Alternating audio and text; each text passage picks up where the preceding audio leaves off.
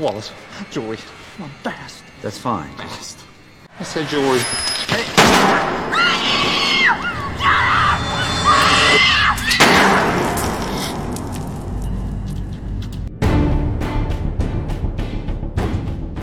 这个系列是超级英雄电影的天花板，今后可能也无人可以超越。大家好，我是阿斗，IMDB 互联网电影资料库啊，目前世界上使用最广泛的电影评分网站，其中能入选 Top 二五零榜单的，基本上都是优秀的电影，也是一份排雷清单。前几名是雷打不动，第一位《肖申克的救赎》，第二位《教父》，第三位《教父二》，但是第四位。你肯定没想到，竟然是一部超英电影《蝙蝠侠：黑暗骑士》。Top 二五零榜单，克里斯托弗·诺兰执导的蝙蝠侠三部曲全部入席，可见这个系列之精彩。那么本期给大家介绍的是这个系列的第一部《蝙蝠侠：侠影之谜》。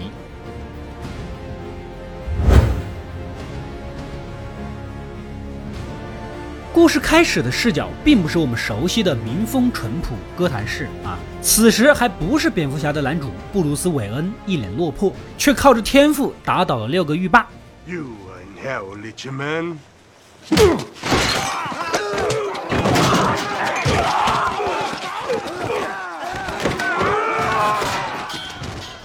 突然，一个神秘男人出现在眼前，他是影武者联盟的重要成员啊，又叫做刺客联盟。想招募男主一起惩奸除恶。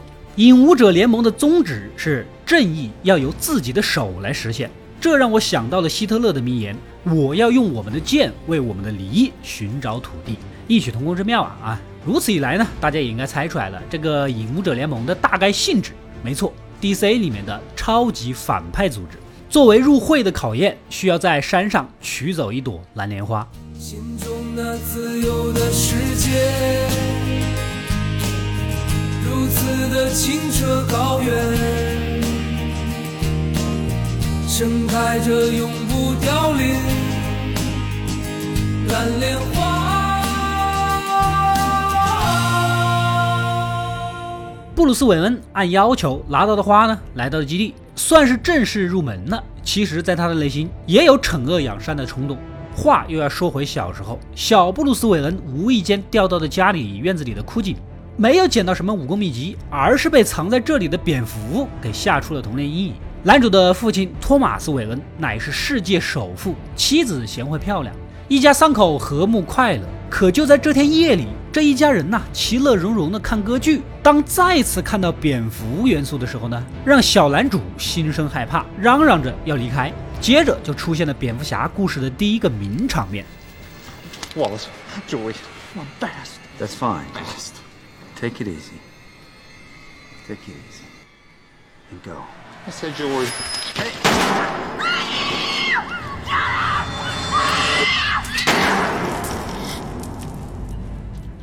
一个劫匪当着布鲁斯·韦恩的面杀死了他的双亲。无论蝙蝠侠的任何电影，在这一幕都会出现几个必不可少的元素：钱包、巷子、大衣、手枪，以及拉断的珍珠项链。get what you fucking deserve. No, pal.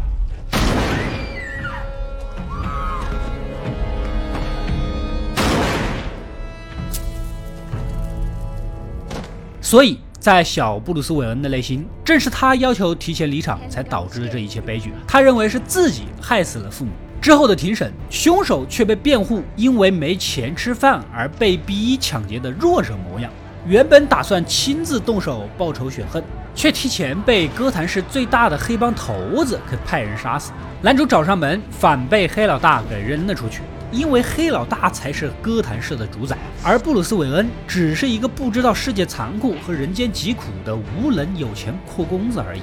出来后的他决定放弃少爷身份，穿梭于底层的街头巷尾，做着各种各样非法勾当，最终被我国警察抓进了大牢。他不想说他的名字。Fool! What the hell do I care what your name is? You're a criminal. 我不是犯人。有意思的是，其实并不算是盗窃，他偷的是自己家族企业的货，原则上不算偷。不过呢，偷不偷东西也不重要，主要就是想去坐牢啊。时间回到现在，神秘人成了布鲁斯·韦恩的导师，倾囊相授一切武艺，最终获得了影武者联盟大师的认可。但最后一个环节，大师要求杀一名犯人作为主持正义的投名状，布鲁斯·韦恩那下不去手。他所信仰的惩恶扬善是将罪犯绳之于法，不是自己动手私刑的啊！两人谈不懂，当场翻脸，最后大师被掉下来的大梁给压死，布鲁斯·韦恩将教育自己的导师带出了火海。该体验呢也体验了，该赎罪也赎罪了，也就该承担自己的责任了。是的。该乘坐私人飞机回去继承家里的万亿家产了？人生艰难，无可选择啊！至此，电影的三分之一将蝙蝠侠的成长历程和转变交代清楚，而接下来哥谭市的故事才正式开始。内心无比强大的布鲁斯·韦恩回去的第一件事，借用奥利给大叔的一言以蔽之：战胜恐惧的办法就是面对恐惧。他再次下到童年掉下去的深井，与蝙蝠同为了一体。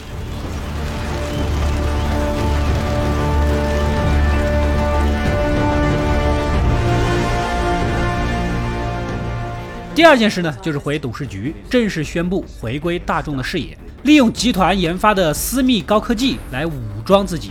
我跟老爹便是公司应用科技部的负责人。这个部门由于投入大、产出小，产品无法盈利，也无法量产，被打入冷宫，常年无人问津，就快被人遗忘了，所以才私密啊！不要搞误会。于是布鲁斯·韦恩有了自己的战甲和面具。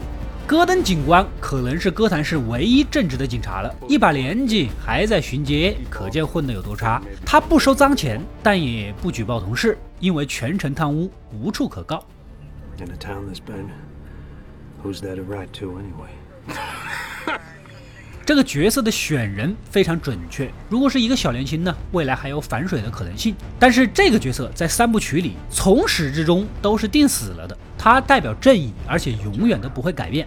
所以在这里我又得说一个故事啊，很多人不知道的故事。圣经的旧约中，索多玛城就是一个罪恶之都，充斥着一切你能想象得到的和无法想象得到的人类的罪恶。上帝呢，准备毁灭整个城市，但其中有一个叫做罗德的一家人出淤泥而不染，保存着这座城市里唯一的仅存的善良。所以在毁灭之前，上帝让罗德一家人先离开。而戈登警官和布鲁斯·韦恩的前女友，一个是正直的警察，一个是正直的新手检察官，就代表着这座城市残存的那么一点点正义。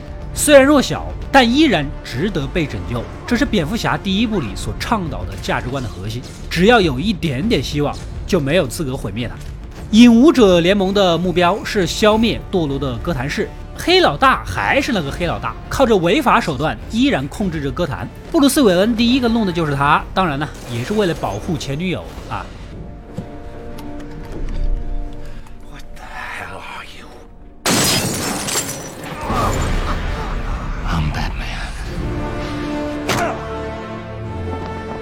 蝙蝠侠的符号至此也是第一次映入云层，照射在了哥谭市的天空。从我多年来吃货的经验来说，这个灯光的亮度下，黑老大的背面基本上差不多有七分熟了吧？啊，韦恩企业传来了一个噩耗，公司的一台微波发射器在海运途中被盗，这个玩意就是超强功率版本的外置微波炉。此时的韦恩少爷呢，为了掩饰身份，还是需要装一装酷公子该有的任性的啊。Sir, the pool is for decoration, and your friends do not have swimwear. Well, they're European. I'm going to have to ask you to leave. It is not a question of money. You see, I'm buying this hotel and uh, setting some new rules about the pool area. 为了封嘴，黑老大在狱中被自己合作的律师啊喷了迷幻药，整成了神经病。这位律师就是 DC 漫画里面大名鼎鼎的稻草人了，心理学教授、化学专家，擅长用自己调配的毒气折磨对方。而他的背后还有一个神秘的大人物正在倒卖着什么东西。经过多方调查，原来他们将毒品运到岛上的一个精神病医院。化身蝙蝠侠的布鲁斯·韦恩继续调查，大街小巷早已流传着蝙蝠侠替天行道、除恶扬善的故事。眼前的小男孩当然就是其中的一个崇拜者，虽然看起来很可爱，但是我建议还是就地处决他，这样《权力的游戏》里面会省很多事情啊。I am the king. I will punish you 布鲁斯·韦恩跟稻草人短兵相接，被其喷了一脸迷幻药，幸好管家扶过来救人。天才工程师摩根老爹调配出了解药，才捡回一条性命。前女友呢，去岛上调查黑老大突然发神经之谜。男主当然是知道那边不对劲，肯定是要跟过去的。果然，他们就把事儿给说敞亮了。原来稻草人运送的是某种致幻毒剂，倒入哥谭市的自来水管，再加上之前那个超级微波炉设备，将液体蒸发成气体。感染整个城市，为了人民群众的饮水健康，岂有不管的道理？靠着高科技装备上蹿下跳，搞定了稻草人及手下。逼问下得知，背后的黑手竟然就是影武者联盟的大师。可男主明明眼睁睁看着他被砸死的，怎么又活了呢？难道充 VIP 了吗？此时，警方呢也纷纷赶了过来，他们是来抓蝙蝠侠的。都说了，腐朽的哥谭市这个操作是很正常的。然而，蝙蝠侠也有他的增援，一群蝙蝠袭来，趁着乱，带着昏迷的前女友逃离了这里。接着，一番街头追逐的戏码，将故事带入了高潮。He is in a vehicle. Uh, it's a black tank.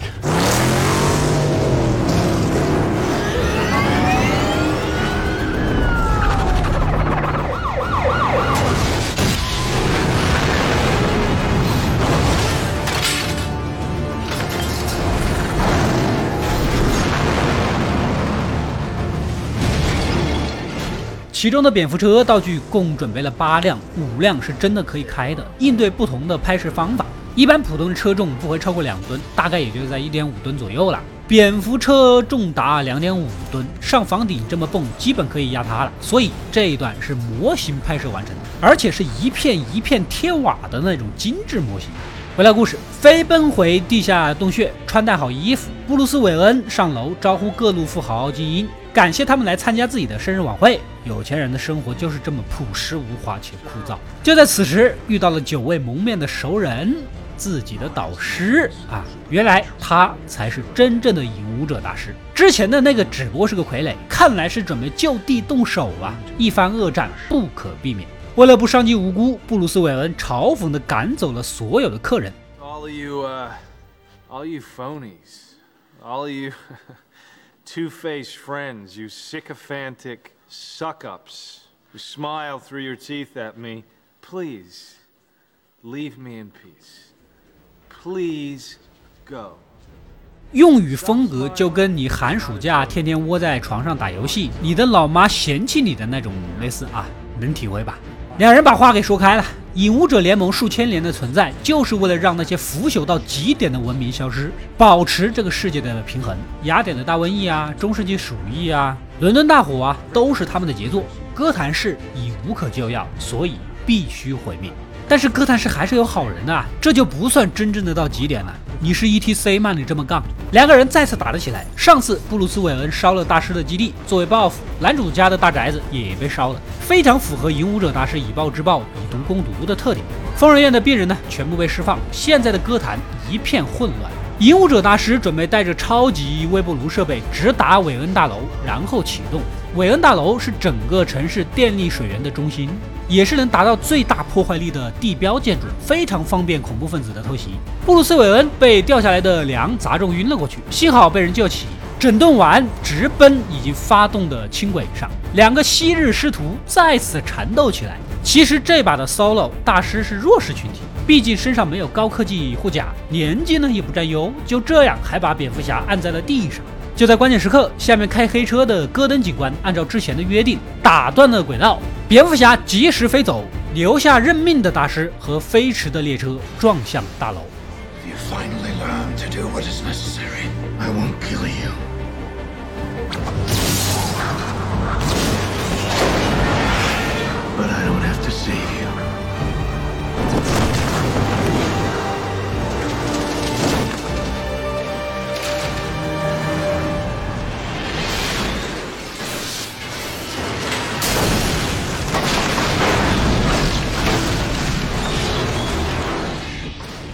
蝙蝠侠呀，蝙蝠侠，你是没抢他女儿，你要是抢了他女儿，你俩真不一定谁赢。哥谭市最终恢复了平静。戈登警官身为警长，不再是孤军奋战，正义的星星之火在城市里再次被点燃。只是最近又冒出来一个惹麻烦的家伙。戈登警长拿出一张大王的扑克牌，这是犯事之人每次留在现场的，想必大家也就清楚了。显然，下一集蝙蝠侠的宿敌小丑就要登场。I'll look into it. I never said thank you.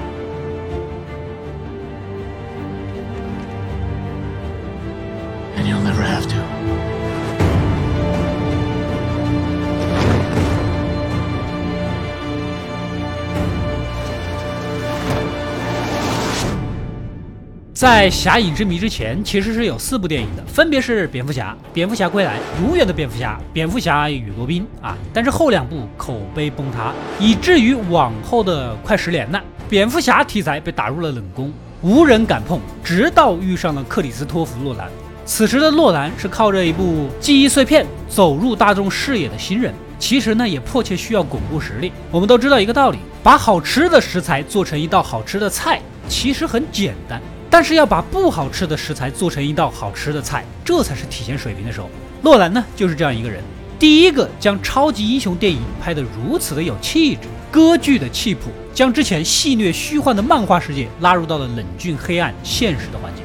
影片打光上常常使用的是聚光灯，人物呢又常常用轮廓光，从手法上就是舞台灯的布置。当然了，这一步只是起了个头，在后两部续集里面，诺兰更加加强了这种效果。加上高耸空旷的空间布局啊，暗部全然的是看不见，以及效果音的收放有度，威严感轰然袭来，这就是所谓的歌剧气魄。即便是漫画人物，诺兰呢也赋予了角色真实的情感转换。蝙蝠侠除了有钱，实际上是跟你我并无区别的肉体凡胎，角色拉入到了现实，而不像超人那样遥不可及，天赋异禀啊。其实想一想。人呐，不太喜欢跟各方面完全碾压自己的人做朋友，也不想跟完美的人做朋友。诺兰笔下的蝙蝠侠就是一个缺点和优点极其突出的普通人。其实这一点也可以参考去年获奖的影片《小丑》，一个被身边的人逼迫下变坏的社会底层。这两部都入选了 IMDB 榜单，不是巧合。首先肯定人物设定上的成功，比如最近很火的网剧《隐秘的角落》里面的主角张东升。一个不完美甚至失败的人，最后的逆袭才是观众想要看到的。这至少是成为优秀作品的第一步啊！喜欢蝙蝠侠这个系列的小伙伴，请点赞收藏支持一下吧。后面两集我会尽快给大家做出来的。